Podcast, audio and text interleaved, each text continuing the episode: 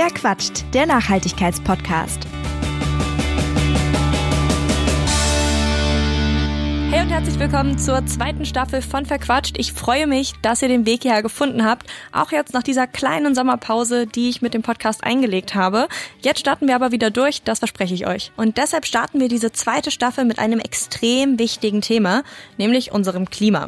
Hinter uns liegt ja ein sehr klimapolitischer September, könnte man sagen, in dem sich wirklich viel getan hat und noch sehr viel diskutiert wurde.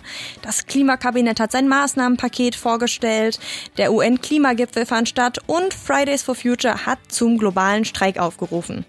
Die zentrale Frage für mich ist, was bringt das eigentlich noch? Also ist uns noch zu helfen oder steuern wir auf die absolute Katastrophe zu?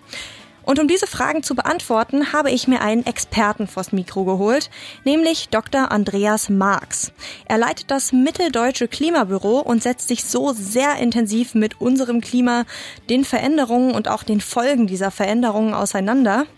Und ihn habe ich gefragt, wie es um unser Klima steht und was er darauf geantwortet hat, das hört ihr jetzt. Ich wünsche euch ganz viel Spaß. Hallo, Herr Marx. Hallo. Ich habe Sie jetzt allgemein äh, auch in meiner Anmoderation als Klimaforscher angekündigt, äh, beziehungsweise auch in meinen persönlichen Unterlagen einfach mal so geführt, ähm, weil Sie eben auch das Mitteldeutsche Klimabüro hier in Leipzig leiten. Aber das greift wahrscheinlich so ein bisschen zu kurz, oder? Also wie sieht denn so Ihr Arbeitsalltag aus? Wie kann man sich das vorstellen? Ja, ich bin zwar eigentlich ausgebildeter Naturwissenschaftler, arbeite aber eigentlich nur noch wesentlich äh, wenig selbst wissenschaftlich. Meine Aufgabe ist eher, aus dem naturwissenschaftlichen und sozialwissenschaftlichen Bereich Informationen zusammenzutragen und äh, dann mit Leuten in Ministerien, in Behörden zu sprechen, aber auch mit der Öffentlichkeit und hier einen Austausch äh, hinzubekommen. Und wie nehmen Sie aus so einer wissenschaftlichen Perspektive die aktuellen Diskussionen, die in unserer Gesellschaft stattfinden, also gerade so zwischen irgendwie den ähm, ja, SchülerInnen von Fridays for Future und der Politik, äh, falls man es als Dialog bezeichnen kann, wahr?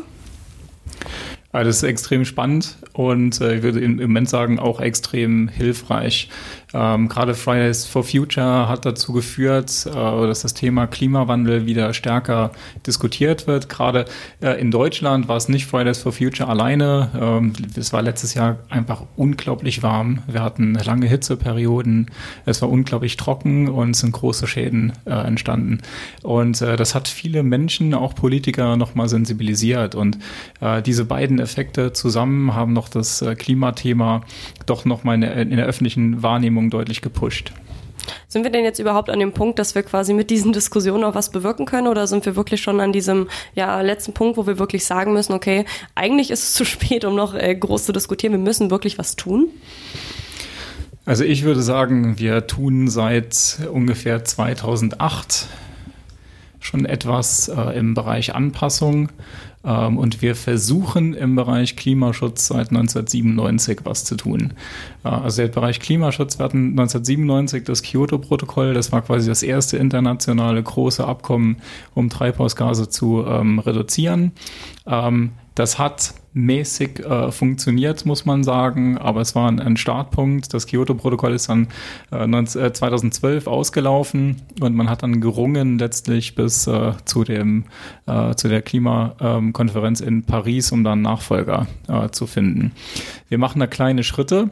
Aber es ist wichtig, dass man die Schritte macht. Es ist wichtig, dass man international weiter miteinander redet, weil wir letztlich, das können wir drehen und wenden, wie wir wollen.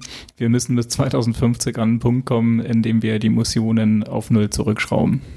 Ich finde es aber sehr interessant, dass Sie noch sehr gefasst wirken. Also vielleicht auch einfach, weil Sie es mehr gewohnt sind, so im Gegensatz gerade so zu dieser Fridays for Future Bewegung, die ja sehr das, was hier passiert, ist überhaupt nicht genug und äh, sehr, sehr viel auch fordert und ähm, auch sehr, sehr klar formuliert, okay, das, was ihr hier macht, das lehnen wir wirklich ab, ähm, irgendwie eher so auftritt. Ist das dann irgendwie, weil sie das schon gewohnt sind, wie das in, in der Politik läuft, ähm, im Gegensatz zu SchülerInnen, die das natürlich nicht so kennen? Es äh, spielt sicherlich damit rein, dass ich mich seit 20 Jahren mit dem Thema beschäftige. Ähm, es ist das Recht und vielleicht auch die Pflicht der Jugend, das Unmögliche zu fordern. Äh, letztlich bleibt zu hoffen, dass die nachkommenden Generationen den Weg auch konsequent gehen und äh, nicht freitags zur Demo gehen und äh, jetzt dann in, in der Urlaubszeit auf die Malediven fliegen. Das wäre kontraproduktiv. Also letztlich ähm, geht es dann darum, dass man das, was man fordert, auch selber persönlich unterstützt. Mhm.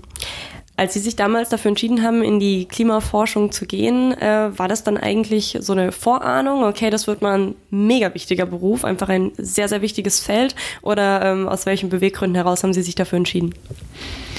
Es ist tatsächlich so, dass die, also auch in den 90er Jahren wusste man schon äh, relativ genau, wie Klimawandel sich ausprägen wird. Ähm, es gab die, die UN-Klimarahmenkonvention äh, von, von Anfang der 90er Jahre.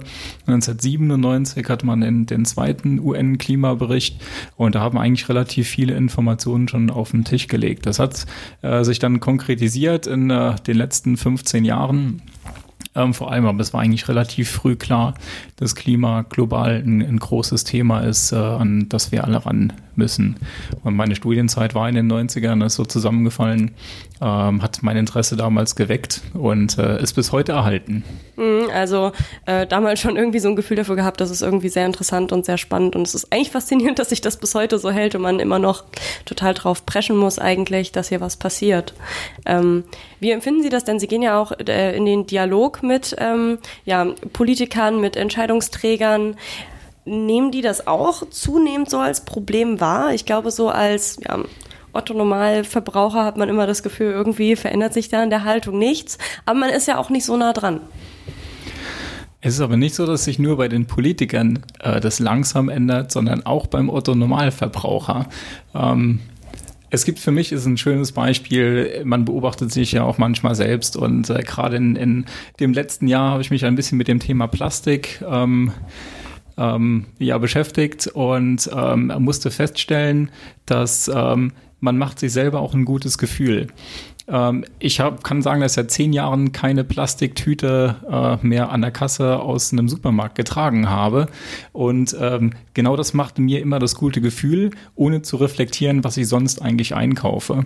Und wenn man dann aber mal feststellt, was man eigentlich so im, im täglichen Leben an Plastik einkauft, ohne es zu realisieren, ist es dann schon wieder erschreckend. Und ich glaube, das ist letztlich beim, beim Thema Klimavermeidung von Treibhausgasen ist es äh, auch so ähnlich.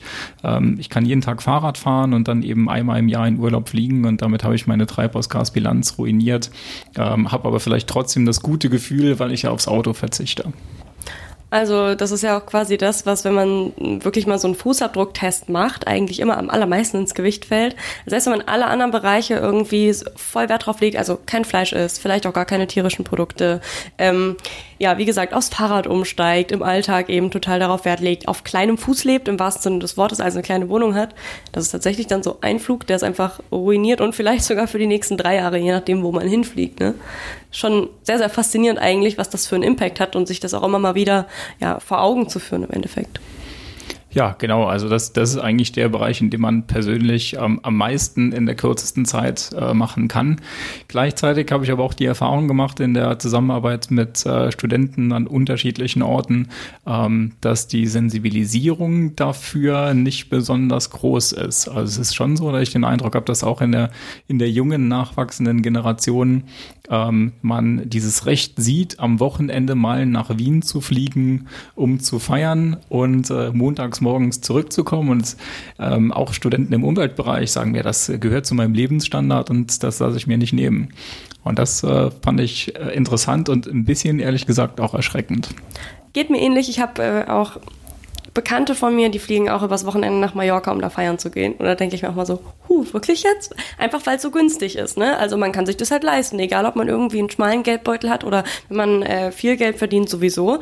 Aber ist es dann auch so, dass dann vielleicht von Seiten der Politik so ein bisschen mehr Regulierung kommen müsste? Weil es ist ja eigentlich auch gruselig, ähm, dass man selber teilweise aus ja, finanziellen Gründen nicht gezwungen ist, weil man könnte natürlich auch darauf verzichten, aber aus finanziellen Gründen eher dazu ähm, verleitet wird, sich eben so einen unökologischen Flug zu buchen, statt eben auf die Bahn zu setzen, weil das teilweise einfach irgendwie das Fünffache kostet. Ja, also die, die Einschätzung teile ich absolut. Ähm, es gibt eben den Effekt, dass das Kerosin für den Flug wird ähm, nicht besteuert. Und äh, vor dem Hintergrund ist es einfach unglaublich günstig zu fliegen und ich kann innerhalb Deutschlands ähm, äh, für, für 29 Euro von, äh, von München nach Berlin fliegen, was äh, schon alleine deswegen keinen Sinn macht, weil ich ja gar keine vernünftige Flughöhe erreiche, sondern quasi einen Flug habe, der nur aus Start und Landung ähm, besteht. Und habe dann im, im Zweifelsfall eine Fahrt mit der Bahn, die es vier- oder fünffache kostet.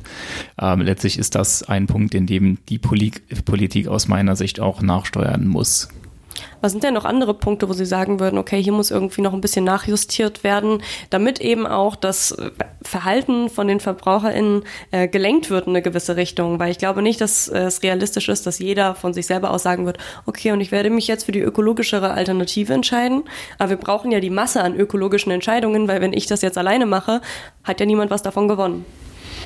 Also wenn ich was für mich alleine mache, finde ich das schon gut, weil ähm, wenn es viele machen, hat es auch einen größeren Effekt und in der Vergangenheit hat sich das auch gezeigt, dass es immer wenige sind, die mit irgendwas anfangen, aber es oft so ist, dass es dann doch um sich greift und dann eben doch einen positiven Effekt bewirkt. Also der Einzelne kann durchaus was machen. Ähm, der Einzelne, das werden aber dann vielleicht erstmal 10 oder 15 Prozent der Bevölkerung, die das machen.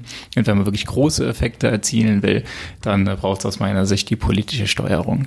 Ähm, es gibt viele Beispiele, wie man das in der Vergangenheit gemacht hat. Ein schlechtes Beispiel war zum Beispiel Bereich äh, Lichtglühbirnen. Der Verbot der herkömmlichen Glühbirne hat ja äh, dann erstmal zu Energiesparleuchten geführt, wo man dann äh, auch Umweltprobleme hat, zum Teil über ähm, Quecksilberhaltigkeit, die aber trotzdem dann auf einen Zeitraum von, von einer Dekade oder mehr als zehn Jahren dazu geführt hat, dass die LED-Technik groß geworden ist, ähm, wo man jetzt letztlich auch äh, eine Beleuchtung hat, die eine vernünftige Licht Lichtfarbe hat, äh, die auch immer bezahlbarer wird und äh, von der man auch sagen muss, dass sie sich ja für den Verbraucher dann auch relativ schnell amortisiert. Ähm, wenn man umgestiegen ist früh von einer 100 Watt Glühlampe auf eine ähm, 8, 9 Watt Lampe, LED-Lampe, dann war das einfach, dass sie nach einem Jahr bezahlt war und danach mehr oder weniger umsonst läuft. Hm. Also das ist ein Beispiel. Ein zweites Beispiel äh, ist, dass äh, von der EU auch gesteuert worden ist, dass ähm, Staubsauger, die äh, teilweise eine Leistung von weit über 2000 Watt hatten, heute so nicht mehr verkauft werden dürfen.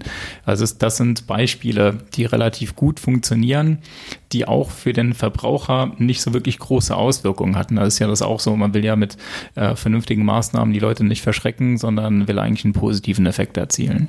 Hm. Genau, also ich würde auch auf jeden Fall unterschreiben, so wie Sie es gesagt haben, dass äh, von der von politischer Seite was kommen muss. Aber ich finde es interessant, dass Sie auch sagen, dass der Einzelne so einen großen Impact hat, weil man hat ja doch immer das Gefühl, okay, es geht irgendwie so langsam voran, äh, was irgendwie den Klimaschutz betrifft, weil es eben so wenig äh, gesetzliche Regulierung gibt irgendwie. Das sehen Sie anders? Ich weiß nicht, ob man sagen kann, dass es wenig gesetzliche Regulierung gibt. Äh, der Gesetzgeber arbeitet doch äh, gerade auch in Richtung, wir haben Erneuerbaren Energiengesetz äh, gehabt seit 2002 in Deutschland und waren damit lange Vorreiter. Ähm, ist eine Idee, die ja von anderen Staaten aufgegriffen worden ist und in, zum Teil jetzt in anderen Staaten wesentlich besser umgesetzt wird äh, als in Deutschland. Aber da sieht man schon, dass von staatlicher Seite wirklich viel ähm, passiert wurde, äh, ist was viel gemacht wurde, auch in Deutschland, wenn aber eben man äh, Sachen jetzt auch noch besser machen könnte. Also für mich ist äh, da gerade Stichwort Kohleausstieg. Ähm, die Gesamtdiskussion gefällt mir da nur mäßig. Aber das Problem ist eigentlich, dass man den Kohleausstieg ähm, besser vor zehn Jahren beschlossen hätte als heute. Ähm, ganz einfach, weil es Betroffene gibt in Regionen wie in der Lausitz zum Beispiel, ähm, wo man noch eine relativ große Abhängigkeit von der Braunkohle hat und jedes, jedes Jahr, das man gehabt hätte für einen Strukturwandel einfach hilfreich gewesen wäre. Auf der anderen Seite muss man auch sagen, dass jetzt Kohleausstieg bis 2038, das halte ich jetzt nicht für überambitioniert und ich rechne ehrlich gesagt damit, dass die Kohle ausläuft, bevor 2038 erreicht ist weil das irgendwann wirtschaftlich nicht mehr darstellbar ist. Es gibt im Moment ein ganz aktuelles Beispiel. Wir haben das Kraftwerk Lippendorf südlich von, äh, von Leipzig, das jetzt im Moment vom Netz genommen wurde. Ganz einfach, weil es zu teuer ist. Der Strom, der da produziert wird, ist im Moment zu teuer, weil es dieses äh, Potpourri aus, sie müssen, sie müssen Rohstoff kaufen, das haben sie bei Sonnen- und Windenergie nicht. Äh, plus, sie müssen jetzt Emissionszertifikate, also letztlich die, die Verschmutzung der Atmosphäre zusätzlich bezahlen und die wird in Zukunft auch nicht billiger werden. Ähm, das macht einfach die Braunkohleverstromung äh, in Teilbereichen unattraktiv und Teilbereiche sind halt vor allem der Sommer, wenn es jetzt äh, warm ist ein bisschen Wind, also die Windkraftanlagen Strom produzieren und die Solaranlagen auch noch, ähm, dann ist es einfach unattraktiv. Hm. Okay, interessant, äh, total interessante Sichtweise, weil ich natürlich auch mehr so dieses aus, ähm, ja, aus der ja, Otto-Normalbevölkerung eben mitbekomme. Okay, gut, irgendwie 2038 fühlt sich halt extrem weit weg an, wenn man eben auch gerade selbst erst Anfang 20 ist und das ist halt noch so 20 Jahre weg. Das ist halt so die ganze Zeit, die ich auf dieser Welt verbracht habe, so ungefähr, ne? Dann ist das schon irgendwie so, wow, bis dahin wollen wir das erst geschafft haben. Das, es fühlt sich nicht so an, als wäre das viel. Ähm, und gerade wenn man dann hört, okay, es gibt halt seit 2002 ein erneuerbare Energiengesetz, warum kommt dann erst 2019 was zum Kohleausstieg? Oder? Also, kann man den Gedankengang irgendwie nachvollziehen, dass sich das irgendwie komisch anfühlt oder irgendwie ja zeitlich verfehlt? Ähm, ja, ich kann das nachvollziehen. Ähm, als ich 20 war, waren, war das, äh, es ist jetzt über 20 Jahre her, ähm, war das auch, ich auch immer den Eindruck, es geht alles sehr langsam und das ist es letztlich auch. Also ähm, wir machen politisch inkrementelle Schritte. Das heißt, es gibt kleine Schritte, aber es gibt viele Schritte, die aufeinander folgen. Man hat das selten so, dass äh, das, was man auch in jungen Jahren gerne ähm, fordert, wir brauchen jetzt einen Schnitt und wir machen ab morgen alles ganz anders. Der, der Grund ist relativ einfach. Ähm, man würde mit so einem, mit so einem starken Schnitt einfach ähm, große Eingriffe äh, in das Leben von vielen Menschen ähm, machen und äh, in, in wirtschaftliche Prozesse und das versucht man politisch zu vermeiden. Mhm. Es ist nicht immer schlau, aber man, äh, man versucht es zu vermeiden. Ich kann diesen Grundgedankengang total verstehen, aber trotzdem ist es ja so, man kriegt dann immer wieder vor Augen geführt, okay, aber wenn wir nicht dieses Ziel schaffen, dann geht's uns allen, also auch global gesehen, äh, sehr, sehr schlecht oder könnte es sehr, sehr schlecht gehen. Ähm, je nachdem auch, wie sich natürlich die anderen Länder verhalten. Wir alleine können das sowieso nicht schaffen. Ähm, und dann haben wir im Endeffekt alle ein viel größeres Problem, und zwar, dass wir ja mehrere hundert Millionen Menschen haben, die auf der Flucht sind, ähm, dass einige Städte unter Wasser stehen, weil einfach der Meeresspiegel so stark ansteigt. Und ähm, jetzt mal so aus wissenschaftlicher Perspektive, wie viele von diesen Szenarios äh, oder Szenarien, besser gesagt, ähm, ist denn gesichert? Also wenn wir dieses 1,5 Grad Ziel nicht schaffen, wie sieht's dann auf unserer Erde aus? Also ein, ein 1,5 Grad Ziel zu schaffen, ist ganz schön ambitioniert. Also das heißt, dass wir ähm, volle Pulle Klimaschatz machen müssen und, und äh, wie ich es vorhin gesagt habe, dann müssen wir zwei, bis 2050 klimaneutral sein und nicht nur das. Ähm, dazu würde auch zählen, dass wir mit technischen Mitteln der Atmosphäre CO2 entziehen müssen. Es wird nicht anders gehen. Das ist möglich. Es wird auch getestet. Ähm, man kann das zum Beispiel machen mit Kurzumtriebsplantagen. Also letztlich pflanzt man Bäume, die sehr schnell wachsen und damit ähm, CO2 der Atmosphäre entziehen. Es gibt es aber auch im großindustriellen Maßstab. Also große Anlagen, die dann in Industriegebieten, vor allem in Japan und in den USA stehen, ähm, wo dann quasi die Luft aus den Anlagen äh, eingesaugt wird und das CO2 abgeschieden wird. Das wird dann zum Teil verpresst in den Boden das kann man im mittleren Westen der USA ganz gut machen, weil man da auch geologische Strukturen hat, die das zulassen. Zum Teil wird das CO2, wenn es relativ äh, hohe Qualität hat, also reines CO2 ist, kann man das auch wieder verwenden in äh, Industrieprozessen. Also zum Beispiel Aufsprudelung von Wasser ist da ähm, so ein Thema. Okay, wenn Sie jetzt sagen, 1,5 Grad ist äh, sehr ambitioniert und wahrscheinlich auch etwas unrealistisch, ähm, was ist denn realistisch? Ich glaube nicht, dass man sagen kann, unrealistisch. Ambitioniert heißt nicht, dass man es nicht schaffen kann. Was man immer wieder unterschätzt, ist, wie schnell sich die Welt verändert. Weil ähm, es ist ja nicht so, als würde alles bleiben, äh, wie es ist. In den 90er Jahren hatten wir eine Welt, da gab es keinen PowerPoint oder also da waren, haben Präsentationen anders ausgesehen. Dann haben wir eine Revolution im Informationsbereich mitgemacht. Heute hat jemand, äh, der unterwegs ist mit seinem Smartphone, eigentlich die ganze Welt dabei. Und äh, auch das war vor 20 Jahren noch fast undenkbar war. Da kamen die ersten Smartphones, waren ja, äh, also die ersten Handys waren kleine Knochen, äh, mit denen man telefonieren konnte und Snake spielen und das war's. Und ähm, das, das hat sich alles sehr schnell verändert. Deswegen muss man davon ausgehen, dass äh, technologisch es zumindest äh, Fortschritte geben wird die uns helfen werden und äh, in, in, Verbindung mit einer Verhaltensänderung, die ich auf einen Zeitraum von 30 Jahren nicht für unmöglich halte, würde ich nicht sagen, dass man es nicht erreichen kann. Es ist aber trotzdem so, weil die ursprüngliche Frage war ja, was heißt denn das eigentlich? Mhm. Ähm, dass auch eine Welt, die die 1,5 Grad wärmer ist, ähm, Auswirkungen haben wird, weil über Meeresspiegelanstieg natürlich Küstengebiete stärker betroffen sind. Ähm, da haben wir jetzt das die, die große Herausforderung, dass viele große Städte an Küsten liegen, äh, dass bis 2050 sich das auch fortsetzen wird, dass mehr Leute in die, in die großen Städte ähm, ziehen und da muss man eben gucken, welche Bereiche dann noch bewohnbar sein werden. Ähm, das Thema Migration ist sicherlich ein großes Thema, nicht nur wegen ähm, dem Meeresspiegelanstieg und Küstenstädten, sondern letztlich auch, weil äh, in, der, in der wärmeren Atmosphäre die Gebiete, die heute schon trocken sind, noch trockener werden und die Gebiete, die heute schon viel Regen haben, noch mehr bekommen. Ähm, das heißt, das sind eigentlich zwei große Treiber für äh, ja, Klimaflüchtlinge. Wobei man auch sagen muss, Klimaflüchtlinge ähm, an sich, das sagen Soziologen äh, sehr gerne, gibt es nicht. Ähm, es ist Klima ist immer ein Treiber von vielen.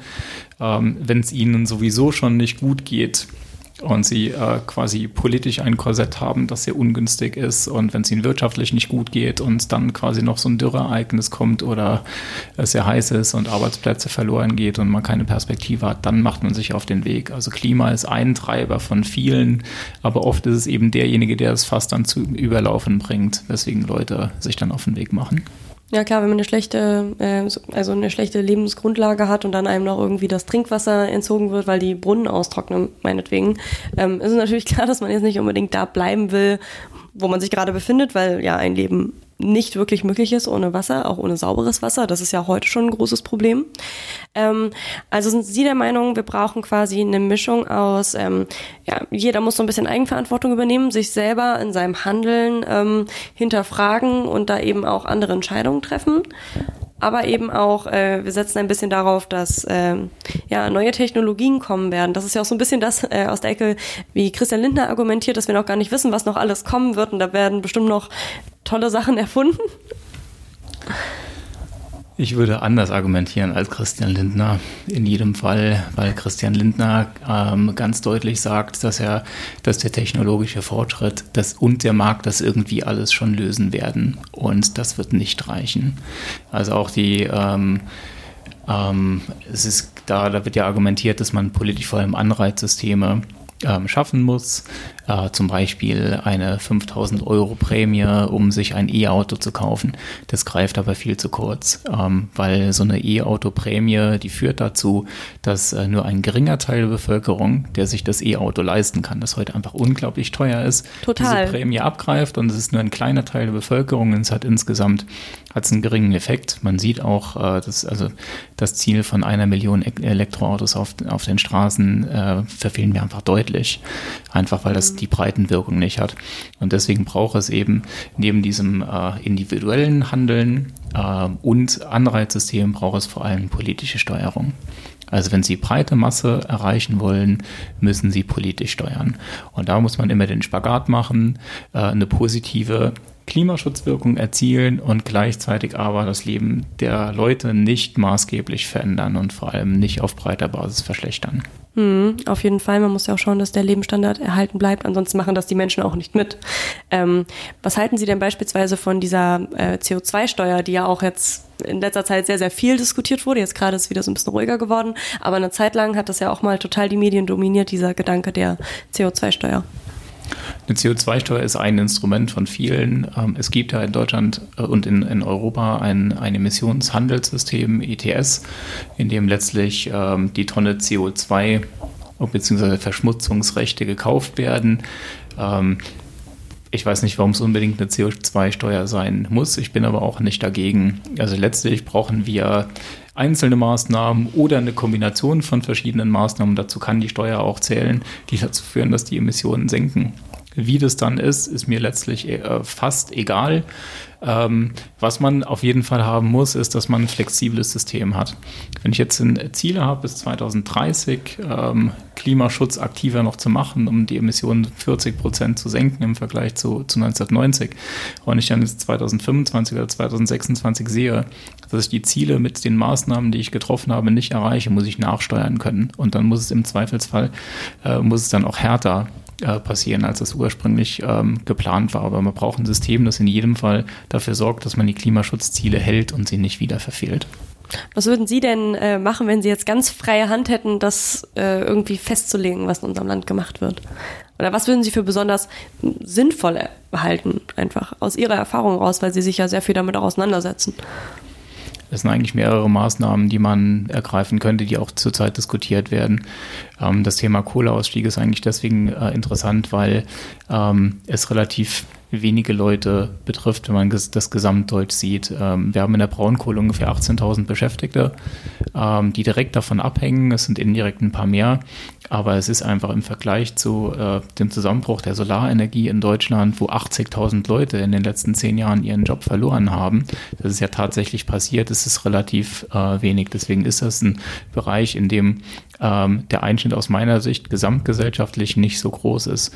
Und der Plan ist ja auch, dass man mit dem Braunkohleausstieg dafür sorgt, dass die infrastrukturschwachen Regionen, in denen man heute die Braunkohle hat, äh, dann gefördert äh, werden, um zu verhindern, dass das Licht ausgeht. Die zweite Sache, über die haben wir auch schon gesprochen, äh, die Besteuerung des Kerosins. Also der Flugverkehr muss teurer werden, einfach weil es ein Bereich ist, der nicht nur unglaublich billig ist, sondern auch der wächst. Also die Emissionen aus dem Flugverkehr steigen Jahr für Jahr. Und äh, letztlich ist ein dritter Bereich, der auch damit zusammenhängt. Ähm, ja, die Schifffahrt ist im Moment, äh, wird nicht berücksichtigt, äh, ver verursacht Riesenemissionen und nicht nur das. Letztlich sind es ja auch um andere Umweltprobleme, äh, die Verdreckung der Meere, die äh, da auch mit ins Spiel kommt, ähm, in der man äh, handeln kann und das auch tun sollte. Hm.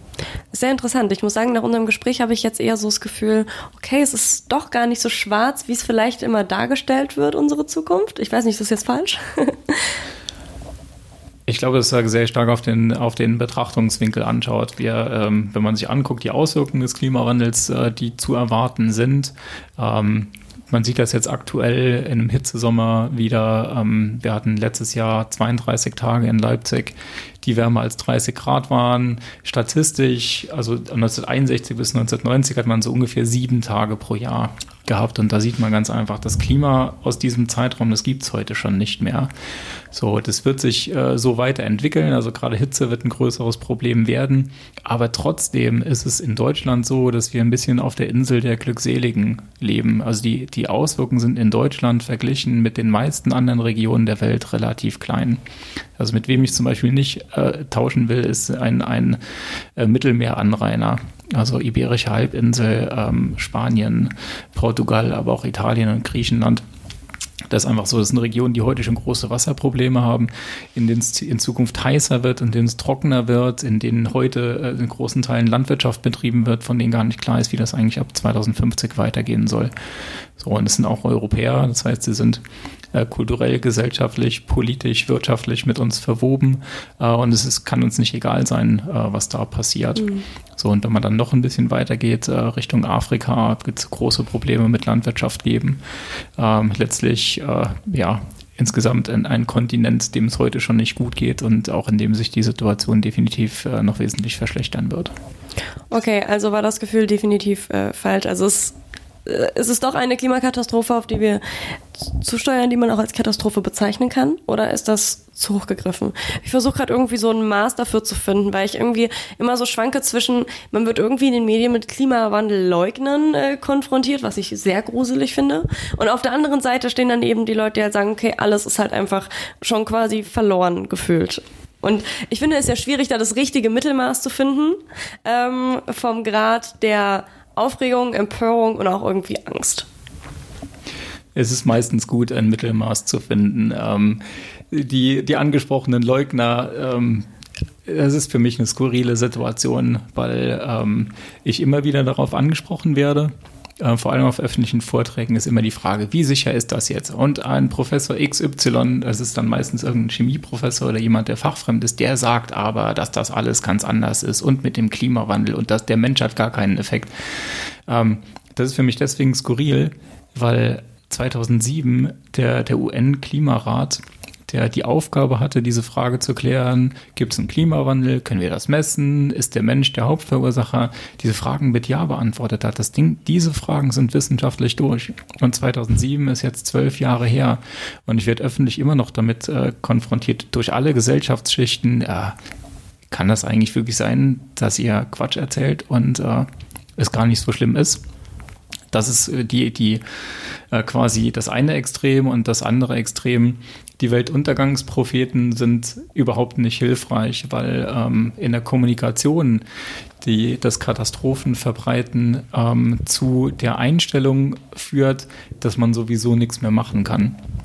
Und wenn ich der breiten Bevölkerung kommuniziere, dass wir alle untergehen und es sowieso egal ist, was wir machen, dann kann, ist auch keine Verhaltensänderung zu erwarten. Also alleine deswegen, ich äh, sehe weder quasi die Position der Leugner noch die äh, Katastrophenverkünderer äh, wirklich als hilfreich. Also wir haben aber noch eine Chance, würde Sie sagen. Genau. Also es ist so, dass man durchaus sagen muss, dass ähm, Klimaschutz ist ambitioniert, wenn man in Richtung 1,5 äh, oder 2 Grad äh, Ziel halten denkt. Äh, muss man sich auch immer vor Augen halten, dass wir das in Deutschland nicht alleine machen können, sondern dass die Weltgemeinschaft das in großen Teilen mittragen muss. Da ist noch viel Arbeit vor uns, aber es ist nicht ausgeschlossen, dass man das nicht noch in einem vernünftigen Rahmen hält der das nicht aus dem Ruder laufen lässt. Weil es wird ja auch immer beschrieben, dass es dann diese Spirale gibt, dass es dann quasi immer wärmer wird und immer wärmer wird und wir können das nicht mehr aufhalten. Wie wahrscheinlich ist es denn, dass wir äh, in diese Spirale geraten? Also gerade jetzt vor dem Hintergrund, dass andere Staaten ja eher ihre Wirtschaft aufbauen, dass ja auch teilweise jetzt beispielsweise von den USA, die ja auch einen sehr, sehr hohen CO2-Impact haben, ähm, pro Kopf gerechnet, ähm, doch auch mehr oder minder geleugnet wird, äh, eher mehr als minder. Ähm, können wir das überhaupt schaffen, wenn es solche ja, Verweigerer gibt, in Anführungszeichen, äh, dass wir nicht in diese Spirale gelangen?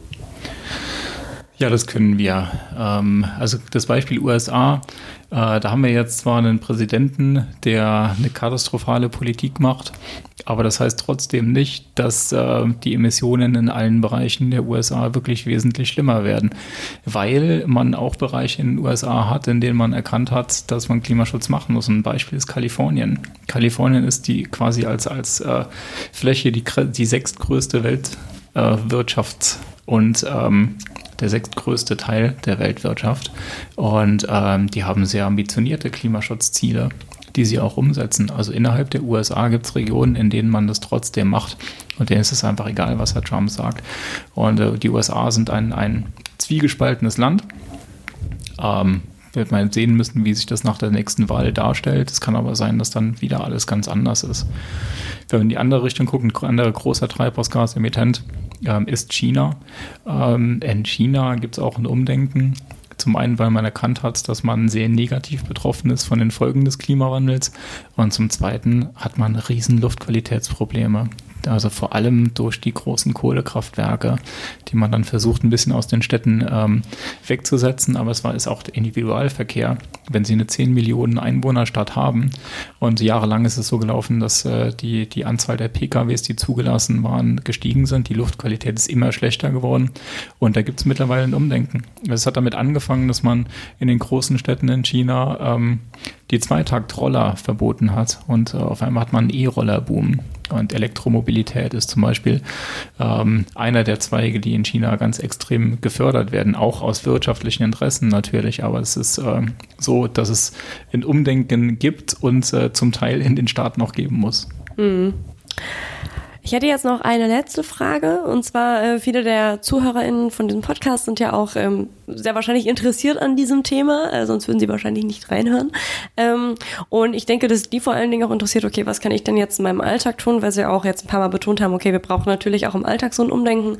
Ähm, was ist so ein Batzen, wo man wirklich sagen kann, okay, den muss man angehen? Ist das die Mobilität allein? Ist das auch die Ernährung? Was ist da wirklich, was, was bringt da wirklich was? Ja, es ist ja so, dass meistens die Mischung, die Mischung aus allem ist. Ähm, Flugverkehr haben wir jetzt oft drüber gesprochen. Mhm. Äh, es wäre super, wenn man das vermeiden könnte. Individu Individualverkehr, äh, Mobilität gehört bei uns äh, fast zum Grundrecht. Ähm, aber man kann eben gucken, ob man eher mit dem Zug fährt oder mit dem Fahrrad fährt, öffentliche Verkehrsmittel nutzt, ähm, bevor man ein äh, kleines oder großes Auto nimmt.